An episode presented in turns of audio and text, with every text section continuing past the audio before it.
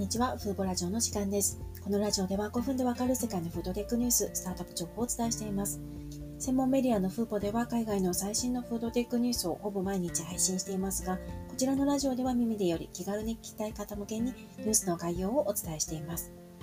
今日ご紹介するのが、アメリカのセブンイレブンがカリフォルニア州で自動運転車による試験的な配達、デリバリーをスタートするというニュースです。このニュースは、おとといの12月1日に発表されました。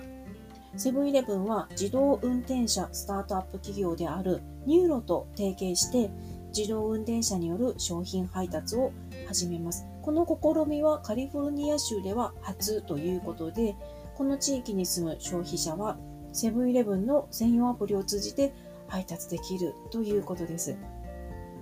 でこのプログラムはまだ試験プログラムなんですけれども、まずあのニューロの自動運あの自動えっと、自動運転車ではなくて、まずはプリウス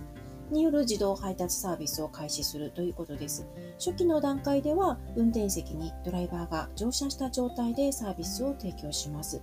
ドライバーは安全確認や技術のモニタリングのために乗車しているんですけれども、消費者に商品を手渡しすることはないです。この消費者側にとっては、こう使用しているイメージはあくまで自動運転車が家にやってきて商品を配達、自分で商品を取り出すという感じですね。で、最終的には無人で商品を配達するために作られたニューロの R2 自動運転車を使用するということです。ただ、この切り替えのタイミング、まずプリウスで始めて、次、いずれはニューロの R2 自動運転車になるんですけども、この切り替えのタイミングがいつになるかという点についてはニュースプレスリリースでは書かれていませんでした。で使い方としては、まずこのカリフォルニア州のマウンテンビューというところが対象エリアなんですけども、この地域に住む人はセブンイレブンの専用アプリで商品を購入するときに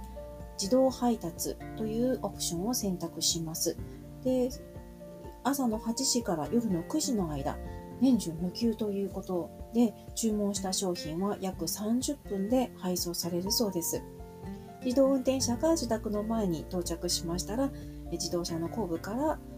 商品を取り出す感じですね。で、このサービスはこのカリフォルニア州マウンテンビューの人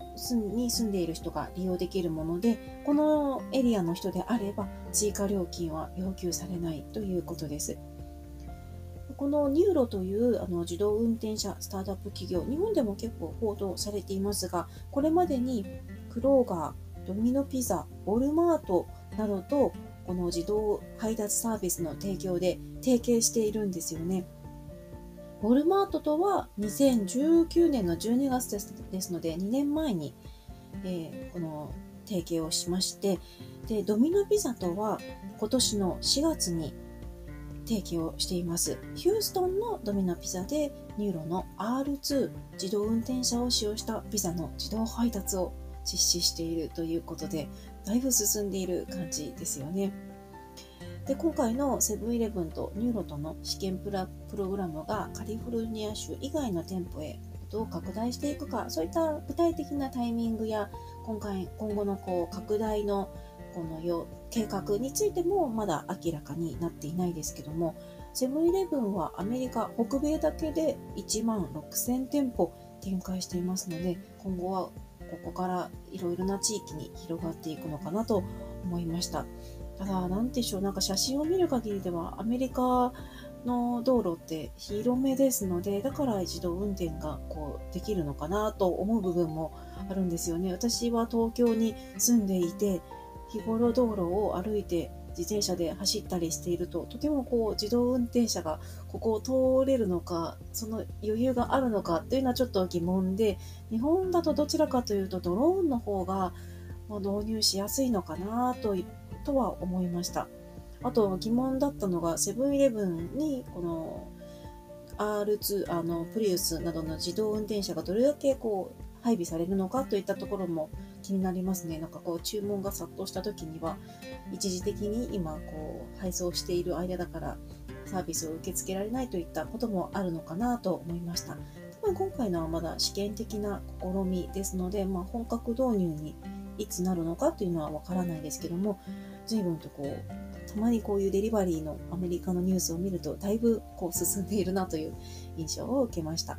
今回はアメリカのセブンイレブンが自動運転車によるデリバリーをカリフォルニアで実施するというニュースをお伝えしました。最後にご案内をさせてください。今月12月の17日に